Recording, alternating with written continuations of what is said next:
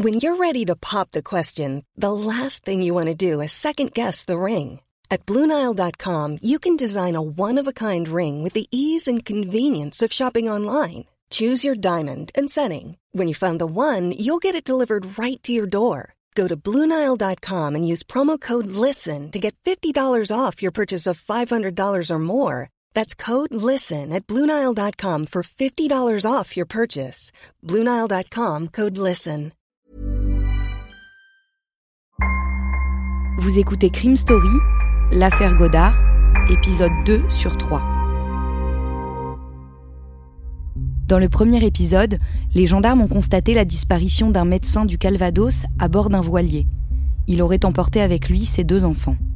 Les taches de sang retrouvées dans la maison en grande quantité laissent penser que sa femme est morte et que c'est lui qui l'aurait tuée.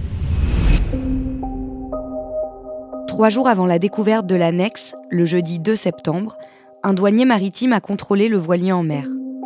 Il est près de 18 heures quand il croise le Nick, qu'il s'étonne de voir avancer au moteur alors qu'il y a du vent. L'agent interroge Yves Godard, qui lui présente les papiers de l'embarcation. Un enfant dort sur une banquette. Le médecin indique qu'un deuxième enfant dort aussi, à l'intérieur, sur une autre couchette. Intrigué, le contrôleur va jusqu'à contacter l'agence de location de bateaux qui lui confirme que tout est en règle. Le Nick repart. À la connaissance des gendarmes, c'est la dernière fois que quelqu'un voit le docteur Godard. Maintenant qu'il est suspecté de meurtre, les enquêteurs reviennent à la personnalité d'Yves Godard et décident de creuser. Le nouveau portrait qu'ils dressent de l'homme diffère de leur première impression. Derrière la façade tranquille de la maison de Tilly-sur-Seul, ils découvrent finalement que le docteur Yves Godard mène une existence mouvementée. Depuis 1994, il est membre d'un syndicat, la CDCA pour Confédération de défense des commerçants et artisans. Cet organisme, qui milite contre le poids des taxes et des impôts, prône le non-paiement du montant des cotisations sociales de ses adhérents et leur placement sur des comptes étrangers. Yves Godard, qui ne paye donc pas ses cotisations, est régulièrement visité par les huissiers. Pour se prémunir contre une saisie, il a d'ailleurs immatriculé sa voiture au nom des enfants. Les gendarmes calculent son endettement. En 1998, il s'élèverait à environ 300 000 euros. Damien, les enquêteurs découvrent que sur le plan familial aussi, finalement, la situation du docteur Godard est plus compliquée que ce qu'ils croyaient. Oui, c'est assez classique dans ce genre d'enquête. Quand on commence un petit peu à fouiller dans les affaires de la famille, on découvre parfois quelques, quelques secrets, ou en tout cas des choses un peu cachées. Ils vont notamment mettre la main sur une lettre de trois pages que Marie-France donc a, a adressée quelque temps plus tôt à son mari. Alors déjà, on peut peut-être s'étonner qu'une femme écrive à son mari alors qu'ils sont censés vivre ensemble. En tout cas, dans cette lettre, elle fait le constat que le cabinet médical ne fonctionne pas aussi bien euh, qu'il devrait. Et elle imagine même des solutions pour l'avenir. Elle écrit ça, elle écrit, elle lui dit il faudrait presque que tu vendes ta clientèle pour te remettre dans tes pompes et pourquoi pas te réinstaller ailleurs afin de repartir sous une autre forme. Euh, tu as toujours joué un rôle, mais je te sens prêt. Tu ne veux plus tricher par rapport à toi-même. Donc en clair, Marie-France, elle incite son mari à, partir et à recommencer quelque part euh, tout à zéro et quelles sont désormais les hypothèses privilégiées par les enquêteurs? Alors l'hypothèse euh, de départ, c'est qu'il y a eu une dispute, il s'est passé quelque chose entre Yves Godard et, sa femme Marie-France. Euh, alors peut-être justement parce qu'il y avait ce changement de vie, ces problèmes financiers, euh, voilà, il, s'est passé quelque chose qui peut-être elle n'a pas souhaité le suivre dans sa nouvelle vie. En tout cas, les gendarmes pensent que il a tué sa femme et qu'ensuite il a décidé de prendre la fuite par la mer avec ses deux enfants, avec Camille et Marius. Ensuite, évidemment, il reste la question de où se trouve le corps de Marie-France. L'hypothèse des gendarmes, c'est que comme elle n'a jamais été vue sur le voilier, à aucun moment, elle n'est jamais, elle, allée à Saint-Malo. Donc ils imaginent que Yves Godard a pu faire disparaître le corps à proximité de leur maison dans le Calvados et que, euh, profitant peut-être de la nuit pendant que ses enfants dormaient, il a été l'enterrer, le parc est suffisamment grand. Donc c'est l'hypothèse à ce moment-là des gendarmes. Le 23 septembre, le radeau de survie du Nick est retrouvé en mer, près des côtes anglaises, très loin de la baie de Saint-Malo.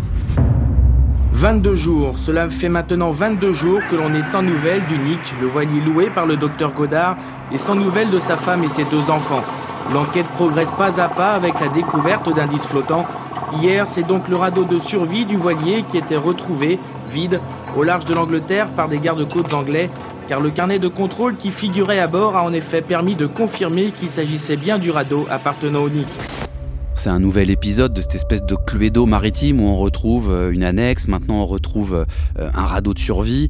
Euh, alors ce qui est très bizarre, c'est que c'est l'endroit où il est retrouvé en fait ce radeau, parce que d'après les navigateurs, c'est totalement improbable.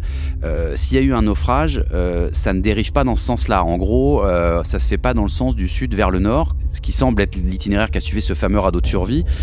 et par ailleurs, les spécialistes du sauvetage en mer estiment qu'il est quasiment impossible que ce radeau qui est découvert donc en train de dériver se gonfle seul parce qu'il faut en fait tirer sur une ficelle pour déclencher euh, le gonflage de, ce radeau. Donc il y a forcément eu, d'après les spécialistes, une intervention humaine. Donc ça va conforter en fait les, enquêteurs dans la thèse que euh, bah, le docteur Godard, il est peut-être même encore vivant et qu'il a fait une espèce de mise en scène et qu'en tout cas il a peut-être pu rejoindre l'Angleterre puisque euh, ce canot de sauvetage il est découvert pas très très loin des côtes anglaises. Les gendarmes entreprennent de retrouver le corps de Marie-France, dont ils ont la conviction qu'elle est morte. Cela leur donnera peut-être des indices pour la suite de l'enquête. Le sol du jardin de la maison familiale de Tilly-sur-Seul est fouillé, les étangs, bois, mares et décharges alentours aussi. Sans succès. Un mois après la disparition d'Yves Godard, ils sont toujours sans nouvelles du médecin et de ses deux jeunes enfants, et sans aucune idée d'où ils pourraient se trouver. Jusqu'au samedi 2 octobre. Ce jour-là, un carré de papier arrive par la poste à la gendarmerie de Falaise, dans le Calvados. Quatre lignes y sont inscrites à la main. Le docteur Godard est bien vivant. Il vit en mer d'Irlande, sur l'île of Man. Le prendre au sérieux. Les mots vivant et sérieux sont surlignés. La lettre n'est pas signée, mais a été expédiée depuis le bureau de poste situé juste derrière la brigade. Le mercredi 20 octobre, nouvelle missive. Cette fois-ci, on peut y lire que le docteur est à Lewis, une île au nord de l'Écosse, et cette supplication sauver Marius et Camille. Damien, trois gendarmes se rendent sur l'île de Man d'abord. Qu'est-ce qu'ils trouvent? Alors ils vont y trouver des témoins qui sont plutôt intéressants parce qu'ils vont même euh, trouver un hôtelier qui affirme, lui, que le praticien, le médecin Yves Godard, il a séjourné euh, dans son établissement du 7 au 14 septembre. Hein, c'est relativement précis comme témoignage. Il parle des enfants aussi. C'est dans cet hôtel, tout près du front de mer de Douglas, la capitale de l'île de Man, que le docteur Godard aurait été vu la semaine dernière, accompagné de ses deux enfants. Selon le directeur de l'hôtel qui a refusé de s'exprimer devant notre caméra, c'est un de ses employés qui aurait reconnu Yves Godard d'après les photos que lui aurait présentées la police. Alors le seul problème, c'est que les enquêteurs, ils ont ces témoignages humains, mais en revanche, quand il s'agit de trouver des éléments factuels concrets, c'est-à-dire par exemple euh, un passage sur une vidéosurveillance ou peut-être un paiement, bah là, il n'y a rien. Et sur l'île de Lewis au nord de l'Écosse, ils trouvent quelque chose? C'est un peu la même chose. Ils vont trouver des témoins qui vont leur dire oui, oui, on a vu ce, médecin français avec ses deux enfants. Il y a même des témoins qui vont dire qu'ils ont vu sa femme aussi, alors que c'est quand même la première fois qu'on la voit pendant ce voyage en bateau.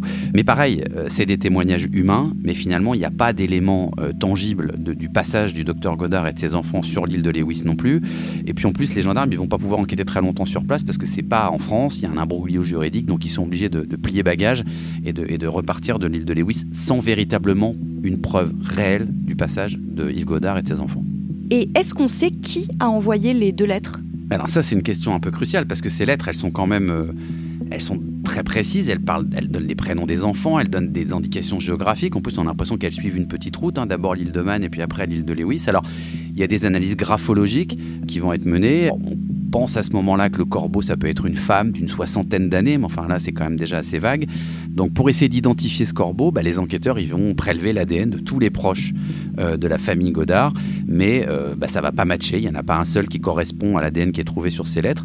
On ne sait toujours pas qui a écrit ces deux fameuses lettres. Damien, à ce stade, les enquêteurs espèrent retrouver les enfants vivants? Oui, à ce moment-là, euh, les enquêteurs, ils sont, ils sont plutôt dans une optique de cavale, de fuite. Euh, Yves Godard est parti, la Louise Voilier, il est parti avec ses enfants. On pense qu'effectivement, ils ont, pris de large au sens propre et au sens figuré, mais en tout cas, il n'y a pas de, de suspicion d'homicide sur les enfants à ce moment-là. Vous venez d'écouter l'épisode 2 de Crime Story consacré à l'affaire Yves Godard, suite et fin de ce podcast dans l'épisode 3, déjà disponible sur toutes les plateformes. Crime Story est le podcast de faits divers du Parisien.